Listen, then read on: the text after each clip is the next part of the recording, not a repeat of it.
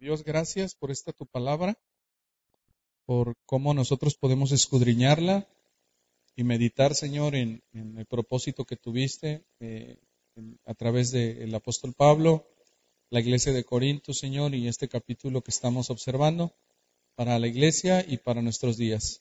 Pedimos por ello, Señor, en el nombre de Jesús. Amén. Recuerda, hermano, eh, la temática de la semana pasada de 1 Corintios capítulo 9, donde el apóstol Pablo está primeramente en los primeros versículos defendiendo su apostolado, está defendiendo esa eh, función como padre espiritual de sus ovejas.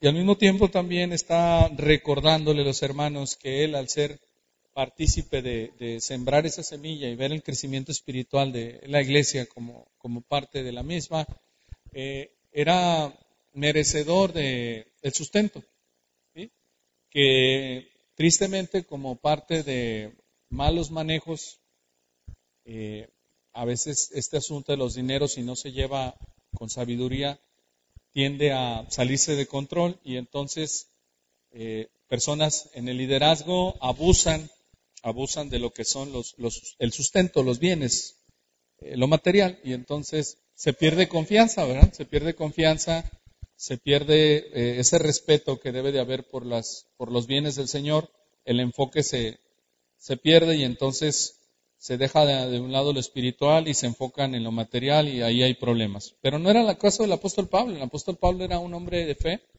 era un hombre que era merecedor de ese sustento pero el contexto que vemos en capítulo 9 es que había un grupo de personas que estaban acusándole, que estaban hablando como no merecedor de ese sustento del cual debería de ser partícipe. Ahora, lo que vimos en la semana pasada, hermanos, es que el apóstol Pablo, teniendo derecho de comer y de beber y de ser sustentado por la iglesia, tomó una decisión, no recibirlo. ¿Sí? ¿Por qué?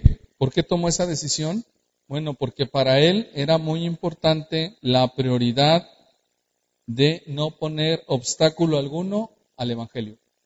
Y si el recibir sustento pudiera dar alguna pauta de tropezadero para algunos, entonces para el apóstol Pablo eso era más que suficiente para no recibir lo que le correspondía, lo que era suyo.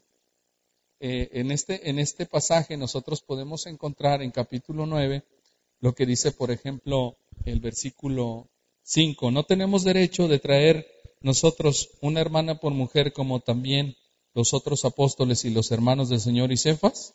Versículo 4 antes, no tenemos derecho de comer y beber. Vamos al versículo 6. O solo yo y Bernabé no tenemos derecho de no trabajar. 7. ¿Quién fue jamás soldado a sus propias expensas? ¿Quién planta viña y no come de su fruto? ¿O quién apacienta el rebaño y no toma de la leche del rebaño? ¿Ah? ¿Y qué dice la palabra de Dios, hermanos, en el versículo 12? La parte B dice, pero, pero no hemos usado este derecho, sino que lo soportamos todo por no poner ningún obstáculo al Evangelio de Cristo. Entonces, esto es algo muy, muy interesante porque lo que le pertenece a Pablo como fundador de la iglesia, es decir, que la iglesia fuese parte de su sustento, estaba siendo rechazado por Pablo. ¿Por qué? Por un grupo de personas que estaban acusándole falsamente. Y aunque Pablo tuviese la razón y ese dinero le correspondía para sustento personal, no para que él se fuera a, otros asuntos que no fueran del Señor, para sustento personal y para la obra, Pablo mismo decidió no participar, aunque le correspondía para no ser de tropiezo. Entonces, ¿qué vemos en este capítulo? Prioridades prioridades muy importantes para nosotros los creyentes, como la vida del apóstol Pablo, que es no ser tropiezo para que la palabra de Dios sea predicada, proclamada en mi vida. Y Pablo, al detectar esto, mis queridos hermanos, ¿qué hizo? Entonces, no hemos usado este derecho, sino que lo soportamos todo.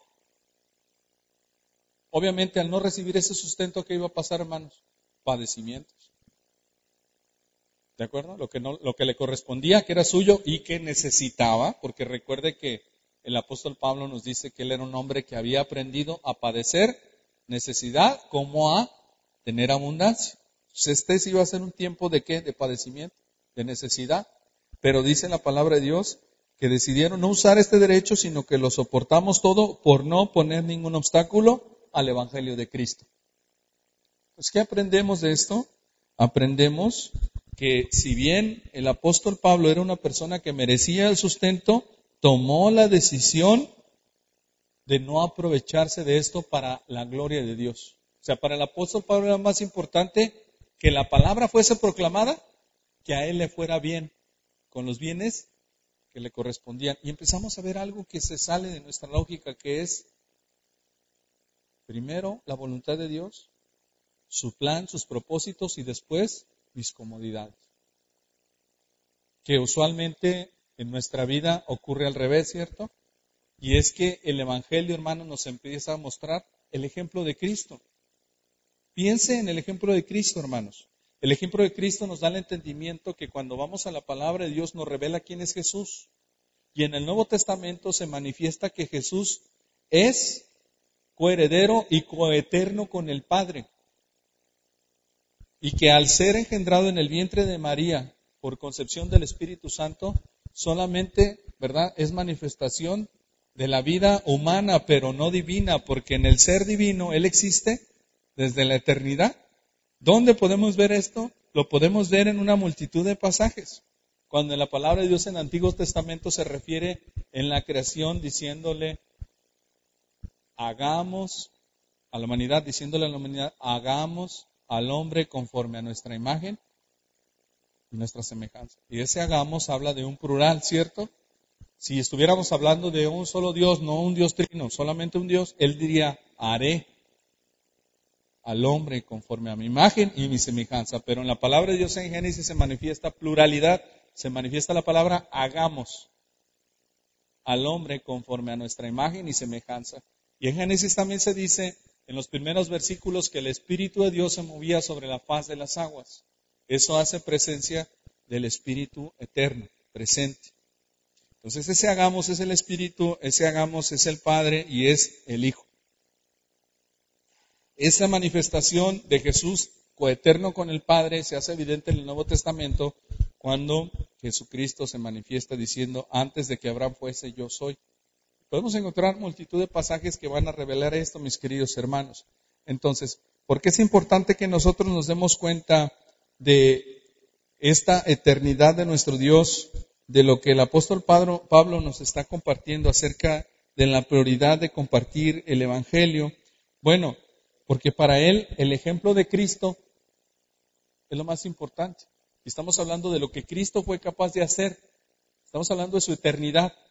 Y hablando de su eternidad, Él se refiere como el que existe, el Rey de Reyes, el Señor de Señores, el Alfa, el Omega, el principio del fin, el Creador de todos los cielos y de todas las cosas, el Omnipotente, etcétera, el Inmutable, el Eterno, y podemos seguir hablando acerca de todos los eh, atributos y todas las características de nuestro Señor sin fin, porque Él es eterno.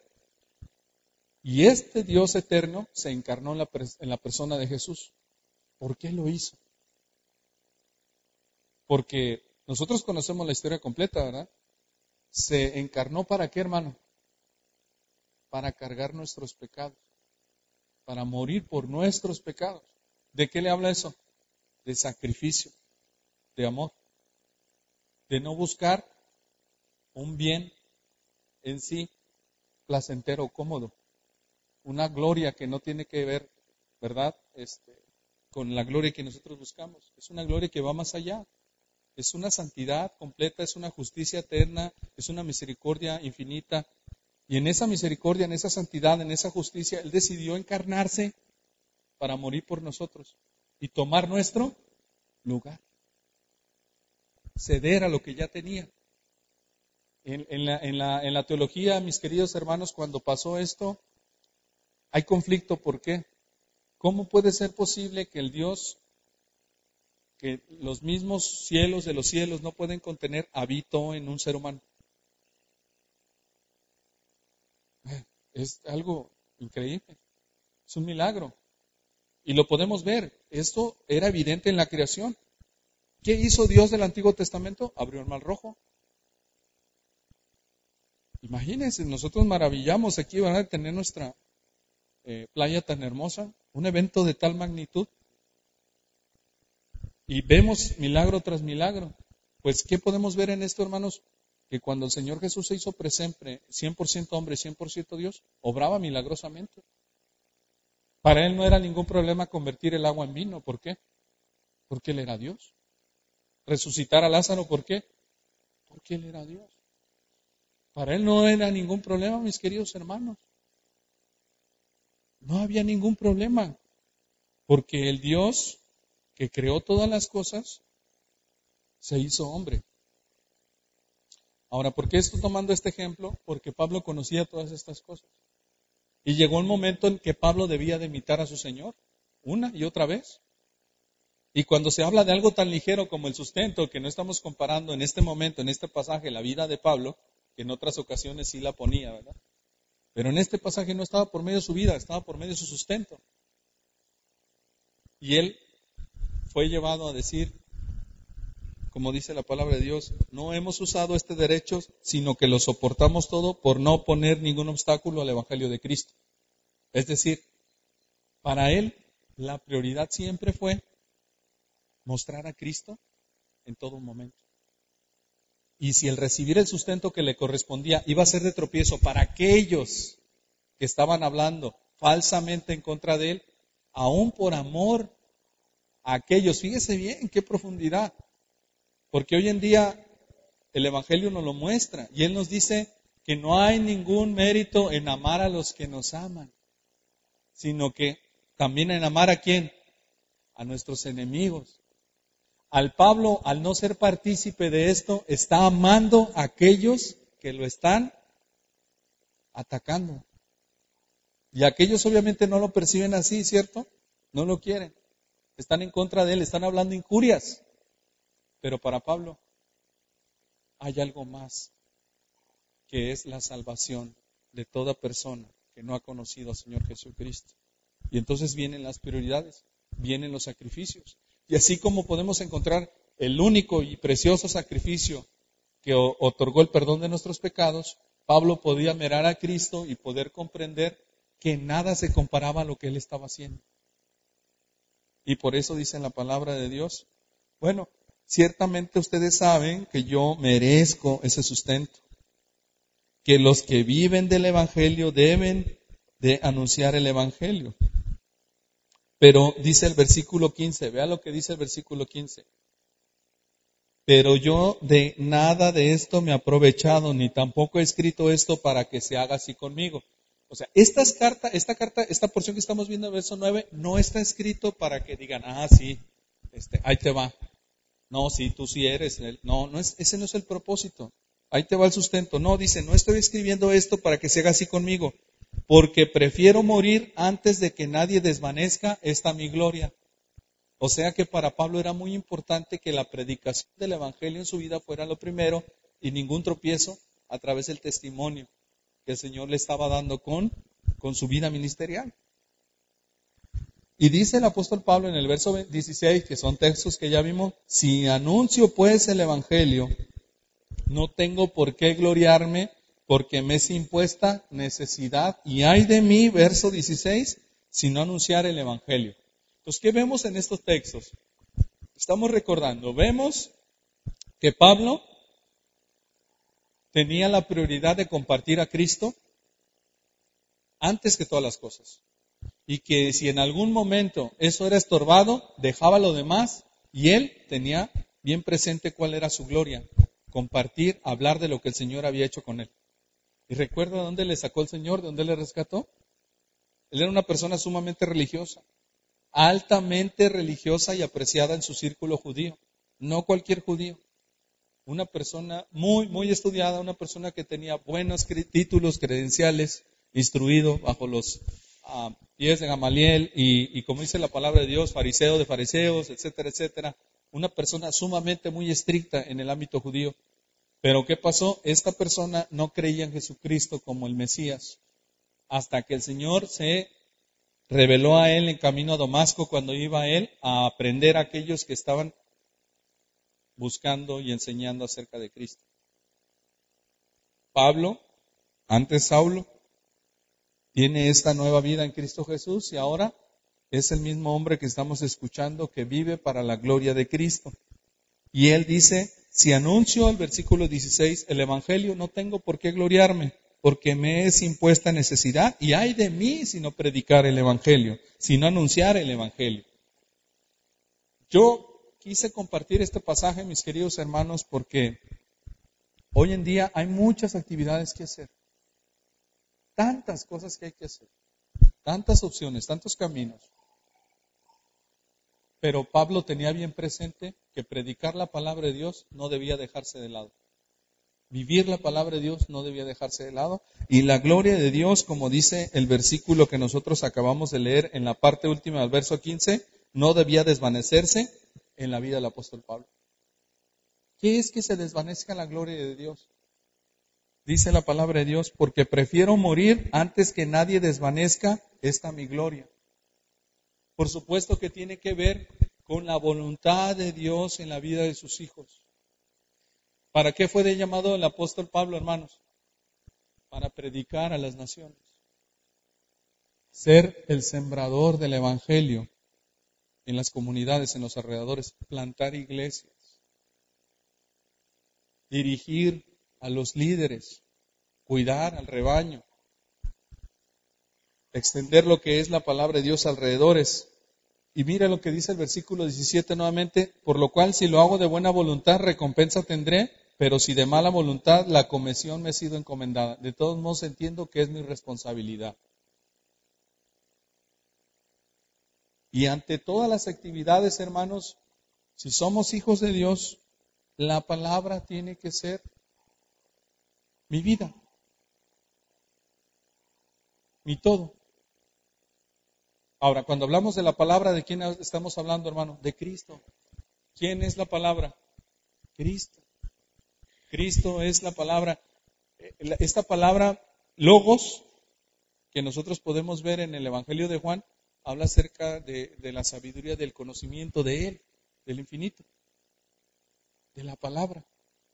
Entonces, Dios, con el poder de su palabra, ha inspirado las escrituras para que nosotros podamos tener una relación diaria con el Dios de la vida. ¿Y cómo llegamos a la vida de Cristo? A través de la palabra, hermanos. ¿Y quién es en sí la vida? Cristo. De tal manera, entonces, que el apóstol Pablo comprendía que predicar el Evangelio era su responsabilidad.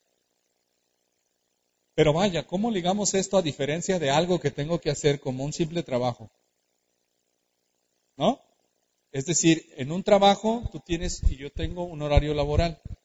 Bueno, los pastores no siempre tenemos horario laboral, pero en un trabajo secular sí. Este, tienes una entrada y una salida, ¿no? Entonces, en el momento que tú checas tarjeta, empiezas tus labores y eres responsable de seguir trabajando hasta que checas tu tarjeta de salida. Punto. ¿No? Ok. No se está hablando solamente de esta responsabilidad, porque lo que dice el apóstol Pablo es que eh, si lo hago de buena voluntad, recompensa tendré, pero si de mala voluntad, la comisión me ha sido encomendada, es que él está hablando de una responsabilidad en toda área de su vida no puede vivir sin predicar la palabra. Es responsable. Pero no solamente es una, es una responsabilidad de alguien que pertenece a una empresa y que cuando está ahí adentro es responsable. Él se siente responsable desde el momento en que Cristo le salvó. Y esto es importante, hermano, porque persona que no se, que no se preocupa por las almas de otra es persona que no ha comprendido el Evangelio. ¿No entendido? No, de verdad. Porque el ejemplo de Cristo es ese. ¿Qué hizo Cristo? Dar su vida por los demás. ¿Qué está haciendo Pablo aquí? Sacrificarse por aquellos que murmuran en contra de él y por aquellos a los cuales no quiere ser de tropiezo. Negarse a un sustento que es suyo por causa del Evangelio. Quien no comprende el Evangelio no puede interesarse por las demás personas. ¿Y qué es el Evangelio? Vaya, porque no es solamente una palabra. El Evangelio es las buenas nuevas de salvación. Y si no comprendo el Evangelio, ¿qué significa, hermanos? ¿Qué piensa que significa? No estoy en el Evangelio. Eso es interesante porque no podemos decir, es que yo sí tengo a Cristo y no hablar de Cristo. Porque la palabra cristiano, en su esencia, habla de un ejemplo del Señor. O sea, se le empezó a decir a los cristianos al principio de manera despectiva como pequeños cristos. Ahí van los cristianos. ¿Eso qué significa? Los que viven como Cristo, los que andan como, como Cristo y los que enseñan de Cristo. Entonces, eh, esto es interesante porque no vemos otro ejemplo en la vida del apóstol Pablo más que este, que mi, nadie, antes que nadie, antes que nadie desvanezca esta mi gloria, y dice él que se siente responsable de cómo comparte el Evangelio. Eh, dice, si lo hago de buena voluntad, recompensa tendré, verso 17, pero si de mala voluntad, la comisión me ha sido encomendada, de todos modos tengo que hacer. Pero no lo vemos así como, ah, este, no. Siempre pienso en esto, hermano, en lo que es la responsabilidad y la carga en nuestro corazón, porque es síntoma de una verdadera, una verdadera pasión por la palabra de Dios, por el Salvador. Cuando yo predico a Cristo, hermanos, exalto a Cristo. Y eso es lo importante. Qué interesante es ver, hermanos, que aquellos hombres que se creían sumamente religiosos delante de Dios no tenían ningún beneficio espiritual para en Cristo. ¿No les sorprende eso? O sea, que llega Cristo y ahí estaban los fariseos, los escribas y las personas que eran los líderes religiosos de Israel las personas que todo el mundo diría, ay, ellos son los mejores. Seguramente Dios ha visto todas las obras buenas que hacen ellos, porque eran sumamente religiosos. Dios seguramente les va a tomar en cuenta todo eso. Y cuando se les presenta al Señor, Él les dice, ustedes son hipócritas, ustedes son como sepulcros blanqueados, por dentro están llenos de inmundicia, por fuera blancos, pero por dentro inmundicia. ¿Por qué? porque la religiosidad no tiene que ver con la vida espiritual. Entonces, lo que está diciendo Pablo es que predicar del Evangelio es lo más importante. ¿Por qué? Porque yo fui llevado a los pies de Cristo a través del Evangelio. ¿Y cuál es el premio? ¿Cuál es el premio para Pablo? ¿Qué se gana Pablo? Vea lo que dice el versículo 18. ¿Cuál es mi galardón? Que presentando que predicando el Evangelio, presente gratuitamente el Evangelio de Cristo para no abusar de mi derecho del Evangelio. Simplemente ese, predicar. O sea, vamos a tratar de meditar en esto, hermano, porque no deja de ser precioso y muy valioso. ¿Cierto? ¿Ok? Ah, imagínese que a su, a su, a su a casa le llega un representante de cierta compañía o del gabinete presidencial y esa persona es muy distinguida por perteneciente a eso. ¿Usted cómo lo va a atender? ¿Cómo lo va a recibir? ¡Wow! Nuestro querido presidente, que le mande a alguien a su casita, exclusivamente a su casa, con nombre y apellido dirigiéndose a usted. Como una comisión ahí. Usted sabe que esa persona que llegó representa al presidente. Y esa persona que está ahí es un representante del presidente, la cual le hace sentirse honrada por llevar esa comisión. O sea que cuando hablamos de este encargo que el Señor nos da, de este legado, es que al ser manifestantes del Evangelio, nosotros estamos representando a Cristo. A Cristo. Hoy en día la gente puede decir, ¿de qué trabajas? Yo trabajo en Apple. Ah, perdón. Qué chulada, Apple. Imagínate, una compañía tan exitosa, ¿no? cualquiera que guste, pero que sea muy famosa, la gente va a decir, ¿cómo hiciste para entrar? Está bien difícil. O el Seguro Social de nuestros días. Trabajo para el Seguro Social. ¡Wow! ¡Qué buena onda! Se ve que te va bien. Cuando hablamos de presentar el Evangelio, no debemos olvidar que somos parte de Cristo. Y que proclamar a Cristo es un honor, no una vergüenza porque creo que se olvida esas cosas. Porque no hay nombre más sublime y más santo que el nombre de Jesús. Y creo que cuando no entendemos, no meditamos en esto, estamos perdiendo el enfoque de a quien predicamos. Estamos hablando del santo, santo, santo.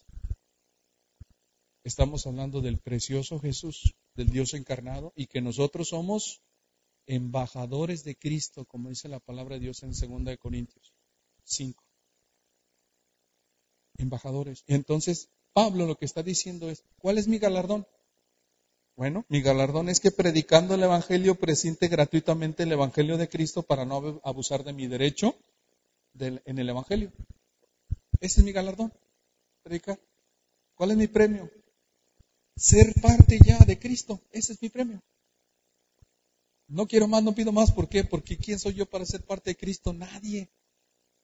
Imagínate, la palabra de Dios dice que nosotros somos un cuerpo. Y que como dije al comienzo de, la introducción al, sermón, perdón, al culto, en 1 Corintios capítulo 12, verso 13 se nos dice que fuimos nosotros parte de un cuerpo porque se nos dio a beber tanto judíos, gentiles, esclavos, libres, de un mismo espíritu. Y ese espíritu es el espíritu de Dios. Entonces, hermanos, ¿qué sería abusar del Evangelio? No vivir ni proclamar el Evangelio. ¿Y quién, a expensas de escuchar esto, no lo va a seguir haciendo? Aquel que no tiene el Evangelio. ¿Quién sería capaz de desobedecer constantemente porque no somos perfectos? pero una y otra vez y escuchar, predica el Evangelio, predica el Evangelio, predica el... Y jamás predicó el Evangelio. Cuando se presente delante de Dios, será evidente que esa vida jamás nació en el Evangelio. ¿Por qué? Porque el Evangelio nunca fue parte de él. Era un simpatizante del Evangelio. Yo quiero recomendar el libro que estamos leyendo que se llama este. Ay, mira, estoy recomendando, ya se me olvidó el nombre del título. Salvos sin lugar a dudas. Salvos sin lugar a dudas del pastor John MacArthur, que habla acerca de lo que es la convicción de lo que la palabra de Dios dice acerca de la salvación. ¿De acuerdo? Pero seguimos, dice el versículo 18, ¿cuál, ¿cuál pues es mi galardón que presente el Evangelio que predicando el Evangelio presente gratuitamente el Evangelio de Cristo para no abusar de mi derecho en el Evangelio. Entonces, él, yo fui rescatado para hablar de Cristo. Y si en algún momento hay algún obstáculo para el cual yo sea de estorbo, entonces pondré tanto cuidado para seguir con lo que el Señor me mandó a hacer. Entonces yo quiero que piensen esto porque tenemos tantas actividades que hacer, tantas cosas, preocupaciones, que la palabra de Dios no puede ser dejar de ser proclamada en todo tiempo. ¿Por qué?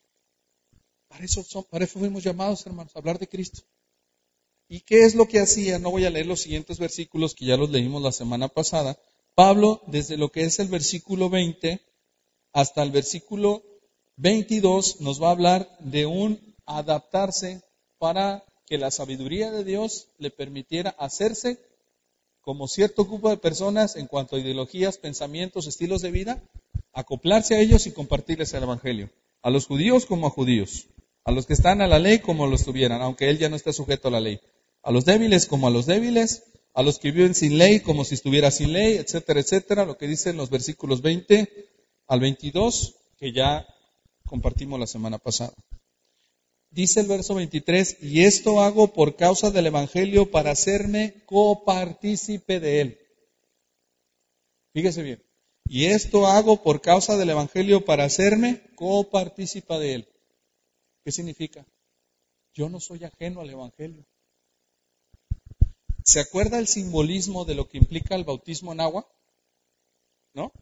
Pues una, vez que la persona ha creído en Jesucristo como su único y suficiente Salvador, que ha descansado en la palabra de Dios referente a que no hay otro medio o salvación que pudiese haber dado perdón de pecados más que el nombre de Jesús, su sacrificio, que Él nació, creció por la voluntad de Dios y fue sepultado y resucitó al tercer día, y esa vida de Cristo que le levantó la misma vida que ahora le pertenece.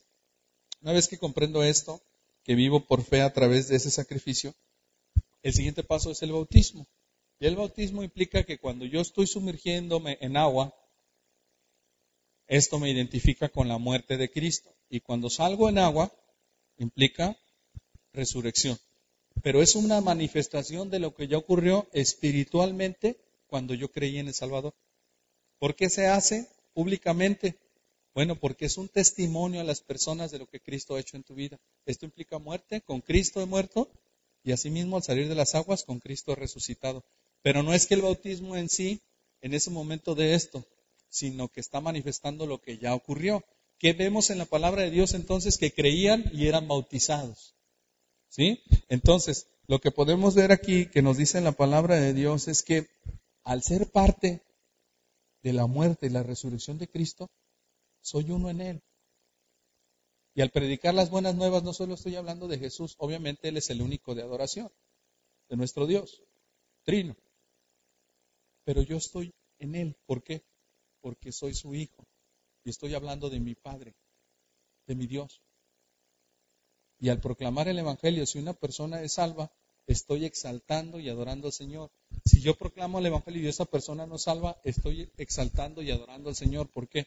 Estoy predicando el Evangelio. La salvación no es mía, es de Dios.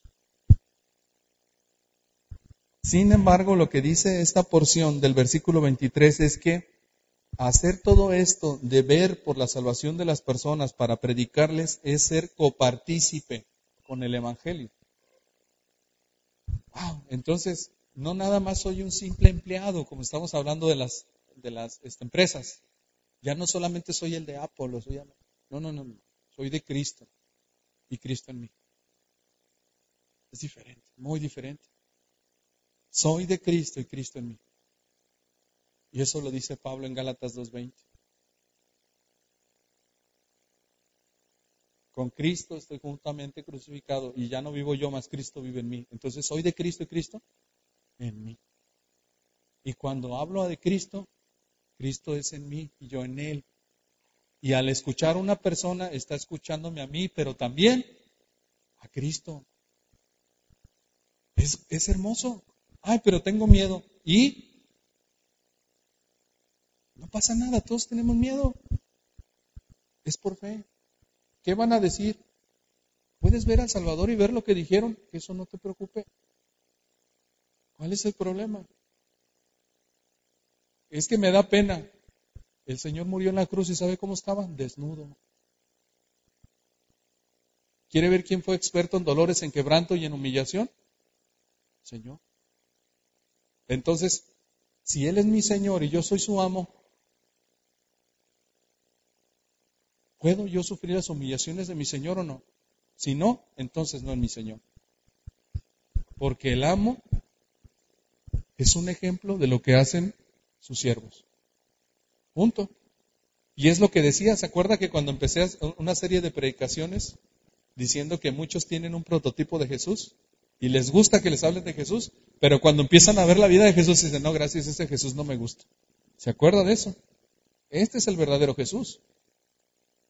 Este es el Jesús que nos dice, yo me humillé, yo fui al martirio, me consideraron maldito por causa de algo que no era mío, pero lo cargué, refiriéndose al pecado. Y cuando hablamos de humillación, no podemos ni siquiera compararnos con la humillación que sufrió el Señor.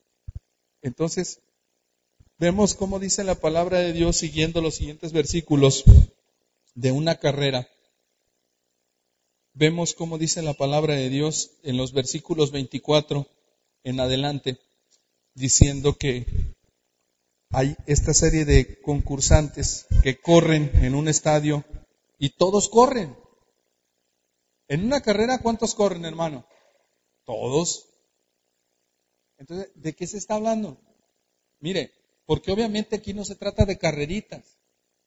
Son ejemplos, como nosotros estamos poniendo figuras para poder representar una verdad espiritual.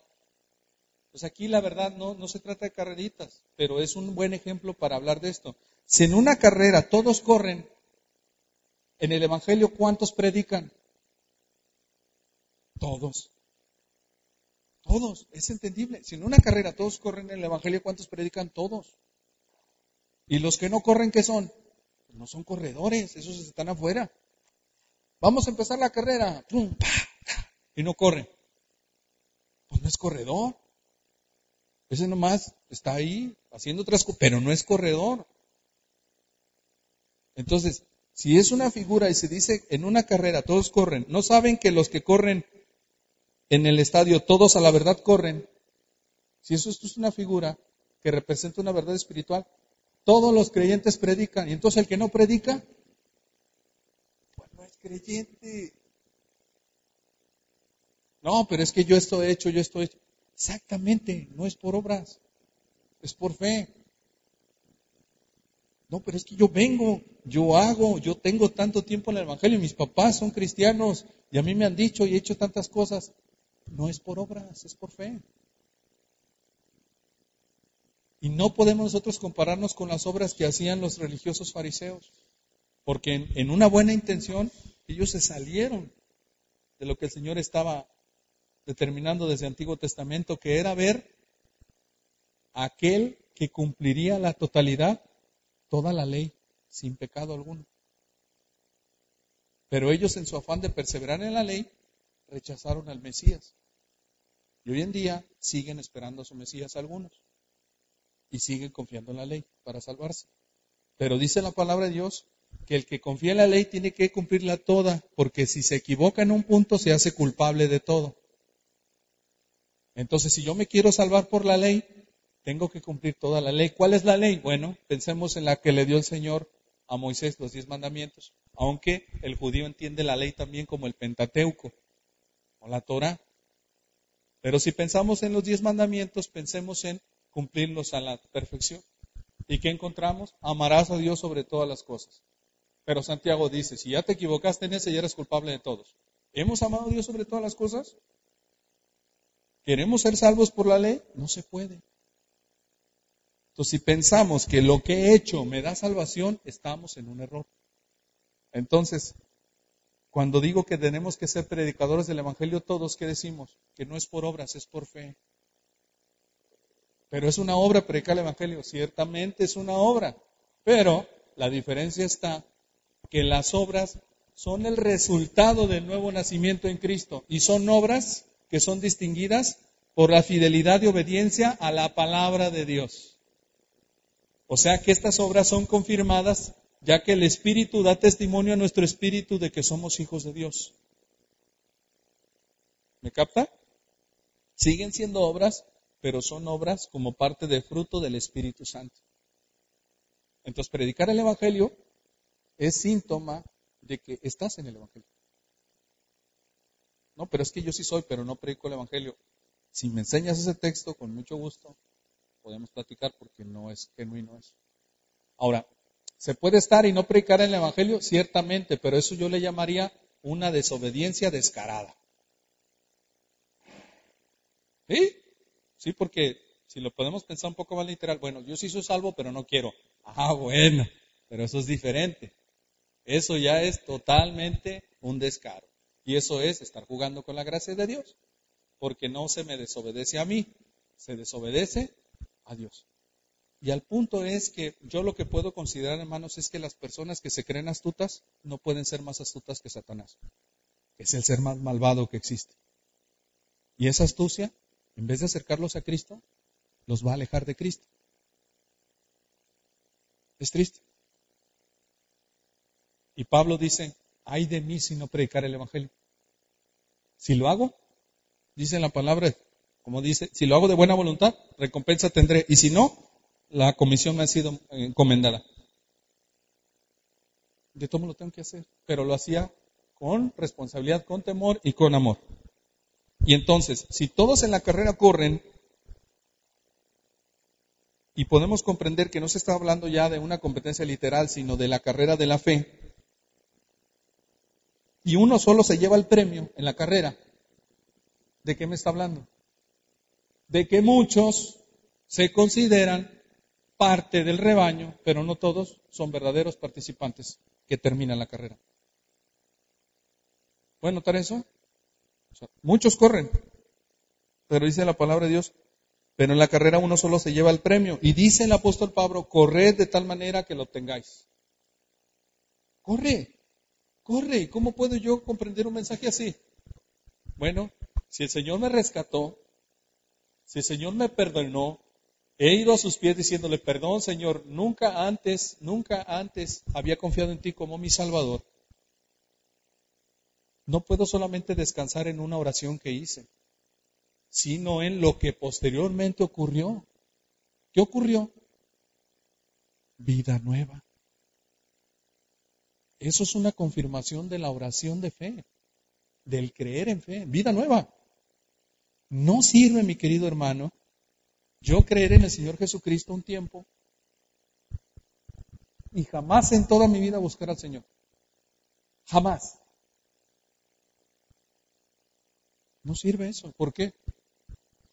Si tomamos ese texto que está diciendo Pablo, hermanos, una carrera, está hablando de predicar el Evangelio. Está hablando de que no se desvaneciese esa gloria. O sea que mientras Pablo tenía vida, él está diciendo, yo soy de Cristo y Cristo en mí. Y entonces si todos a la verdad corren, pero uno solo se lleva el premio, está diciendo que ahora hay muchos participantes, pero no todos terminan la carrera. Y si bien se habla en el enfoque de terminar en el primer lugar, ¿qué se considera aquí? ¿Que solo una mente salvo de toda la iglesia? No, ¿verdad? Se considera de perseverar en la carrera de la fe. Ahora, no se está hablando de que la salvación se gana con nuestras buenas obras. Se está hablando de que los que ya son salvos en el Señor perseveran en la vida cristiana con la palabra misma que se nos ha encomendado. Perseveran en el Evangelio, en las buenas nuevas de salvación. De eso se está hablando. Y dice la palabra de Dios, corred de tal manera que lo obtengáis. ¿Y cuál es tu premio? Ya lo dijo Pablo en el versículo 18. Que predique, ese es mi premio. Ve al versículo. ¿Cuál es mi galardón? Ese es mi premio. Cristo, Cristo es mi premio. Ya lo tengo. Y mientras tenga vida, por eso dice la palabra de Dios, todo lo que respire, alaba al Señor. Salmo 150. Todo. ¿Por qué? Porque ese es mi premio. Cristo. Cristo es mi premio. No hay mayor premio. ¿Para qué quiere otro premio, hermano? ¿Para qué queremos otra cosa? Él es nuestro premio máximo. Hablar de Él. Es lo mejor que podemos tener. Y dice, todo aquel que lucha, de todo se abstiene. A ellos a la verdad para recibir una corona corruptible, pero nosotros una incorruptible. Entonces, ¿de qué habla? De sacrificios. De vivir en un mundo que está de continuo al pecado y de que nosotros somos parte, bueno, como habitantes. Aunque Juan capítulo 17 dice que no somos de este mundo, ¿verdad? Pero como habitantes, estamos aquí, vivimos aquí. Y entonces luchamos, tomamos decisiones y en esa carrera de la fe, en esa carrera de la fe tenemos que nosotros correr con tal intensidad que ganemos el premio. No es ganar salvación, es perseverar en la vida cristiana. ¿Y qué tengo que hacer? Tengo que tomar decisiones correctas tal cual las toma un participante de la carrera de la fe. ¿Cuáles son esas decisiones correctas? Bueno, dice el versículo 25, luchar y abstenernos. Todo aquel que lucha de todo se abstiene a la verdad para recibir una corona corruptible. Y aquí hace el enfoque de todo lo que tiene que hacer el participante de una carrera literal para ganar. ¿Sí? que tiene que entrenar, tiene que tener buena alimentación, tiene que tener un maestro, tiene que tener años de capacitación para poder ser un buen competidor. Y va a ganar una corona corruptible. O sea, es algo que va a ser efímero. ¿sí? Hoy en día lo podemos ver. ¿Alguien se acuerda, por ejemplo, del campeonato del Atlas de 1951? ¿Me podría decir alguien, un jugador de ese equipo? Ganaron su corona corruptible. Sí, ahí está. Nunca ha ido al club, pero ahí está. Corruptible. Las generaciones no les tocó. Las personas que jugaron muy poco las conocen hoy en día. Contemporáneos que todavía quedan. Corruptibles. Pero dice la palabra de Dios que esa lucha, ese abstenernos para nosotros nos permitirá una incorruptible. ¿De qué nos habla? De eternidad de espiritualidad del Señor, de toda su gloria, de todo lo mejor que tenemos, del mejor premio que es Él. Y dice Pablo, así que yo de esta manera corro, no como a la aventura. De esta manera peleo, no como quien golpea el aire. Él tiene un propósito, hermanos. Él tiene un enfoque. Cristo y su gloria. imagine, por favor, en esta carrera cuántas distracciones no hay, cuántas atracciones, tantas cosas que podría estar haciendo Pablo. Él podría tener el mejor lugar en el judaísmo de esos tiempos, un lugar de honor. Una persona que muchos quisieran tener esa distinción. Él podría hacerlo, pero lo desechó. Y hoy en día podemos nosotros recibir esta enseñanza y comprender lo que él dice. Y dice, de esta manera corro, no como a la ventura, de esta manera peleo, no como quien golpea el aire, sino que golpeo mi cuerpo y lo pongo en servidumbre no sea que habiendo sido heraldo para otros, yo mismo, yo mismo venga a ser eliminado. Entonces, ¿qué dicen? Corredores, muchos. Genuinos, pocos. Porque al final de la carrera, salidero. No llegan. ¿Qué podemos comprender? No llegan en primer lugar. Que el primer lugar en nuestro enfoque sería salvación. O sea, no estoy diciendo que gane la salvación, estoy diciendo que el que ya tiene la salvación persevera en la salvación. Nuestro primer lugar ya fue ganado, hermanos, si hablamos de salvación. Pero lo que Pablo dice es que en una carrera corras como aquel que va por el premio. ¿Cuál es nuestro premio? Cristo, no la salvación. La salvación ya se tiene en su nombre. Pero, como dice la palabra de Dios, peleando, luchando, Dice ahí, sacrificándome, golpeó mi cuerpo, poniéndolo en servidumbre, no sea que habiendo sido heraldo de otros, yo yo mismo venga a ser eliminado. Si usted me dice en la vida cristiana, ¿por qué se van? ¿Por qué se alejan? Ciertamente no lo sé. Pero lo que puedo decir es que si son del Señor, van a regresar. Y no hablo solamente de esta iglesia, sino de la iglesia universal del Señor. Van a regresar al rebaño si son. Y si no, no me puedo atrever a decir porque yo no soy Dios ni juez. Dios lo sabe. Dios lo sabe. Pero la evidencia es que nosotros tenemos que correr la vida cristiana, la carrera de la fe, tenemos que sacrificarnos y tenemos que observar lo que la palabra de Dios nos ha manifestado, hermanos. Entonces, termino. Corramos la carrera de la fe. Pongamos atención a que esta nuestra gloria no se desvanezca. ¿Cuál será, hermano, nuestra barrera, nuestra seducción, nuestro tropiezo el día de hoy para que esta gloria de Cristo se desvanezca a nuestro alrededor? ¿Cuál será que mi interés está por encima de lo que la palabra de Dios me ha manifestado? ¿Y cuál será el paso de fe que Dios quiere que yo dé para que, como dice el versículo 10, 12, no usar este derecho, sino soportarlo por no poner ningún obstáculo al Evangelio de Cristo. Porque es común que mis deseos, mis emociones, mis sentimientos, mis placeres, mis comodidades, mis prioridades son antes que todo lo demás. Pero con el Evangelio es diferente.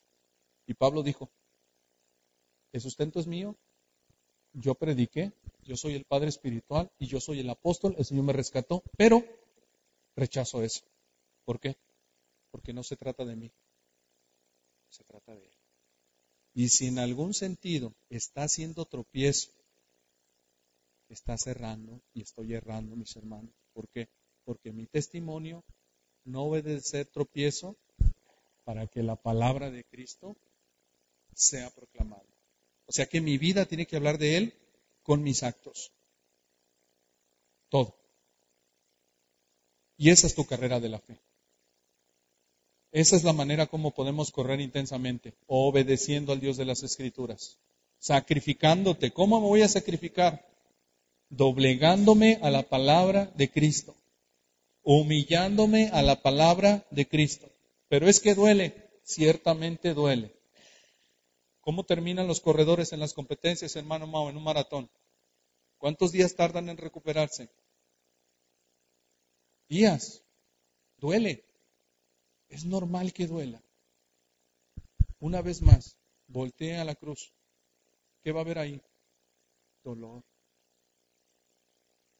Pablo habla de soportarlo todo por no poner ningún obstáculo al Evangelio.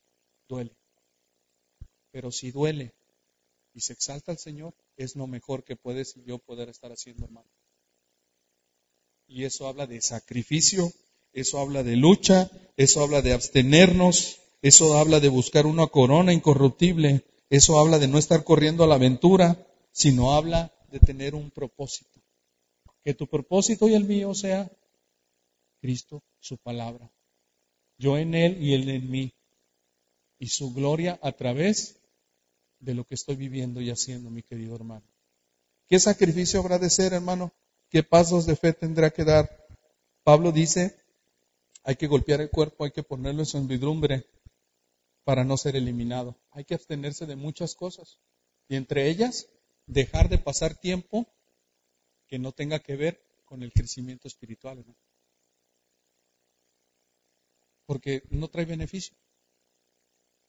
Estorban tantas cosas hoy en día. ¿Por qué no hacemos un compromiso con el Señor? Pasar verdaderamente tiempo diario con Dios, pero tiempo de fe y de calidad que me lleve a rechazar aquello que el Señor me hable o me diga. Y cree, créame, que entonces esa gloria no se va a desvanecer, porque es la manera como Dios nos habla hoy en día, hermano. Oremos, demos de gracias a Dios. Señor, gracias por su palabra y gracias, Señor, porque nos ama, por este mensaje que recibimos, Señor, de su palabra. Queremos correr, Señor, pero no olvidar la prioridad de su palabra. Tú en nosotros, Dios, y nosotros en ti. ¿Cómo podemos nosotros abstenernos, pero verdaderamente con una relación del Espíritu, Dios? No abstenernos de forma religiosa como lo hacían algunos, Señor, siendo sumamente religiosos, pero olvidando lo más importante que es rendirte honor, adoración, reconocerte, Dios. Que no hagamos pues sacrificios inútiles, que no hagamos, Señor, lo que podemos ver en ejemplo, Señor, de tu palabra, de ser de tropiezo que podamos ser astutos y reconocer, Señor, que si habremos de experimentar sufrimiento, lo hagamos en el nombre tuyo y para tu gloria, Señor, y no estar proclamando, Señor, este, Señor, nuestra lucha de forma inadecuada. Pablo en este pasaje, Dios nos muestra que el propósito de él no es recibir un bienestar, sino exaltarte a ti, Señor, y correr, correr, Señor, hasta alcanzar el premio, entendiendo que el premio eres tú, Señor, y no la salvación. Le diste, Señor, la salvación a Pablo en el momento mismo que creyó en ti en camino a Damasco, como lo diste a nosotros cuando obraste nuestro corazón a través de las buenas nuevas. Y te pedimos entonces que al ser participantes de esta carrera de la fe, podamos retomar, Señor, lo que probablemente hemos olvidado o que lo que probablemente nos hemos revelado, Señor. Que no juguemos pues con la gracia tuya, Señor, y que podamos ser sensibles a tus caminos, a tu palabra. Te lo pedimos en el nombre de Jesús. Amén.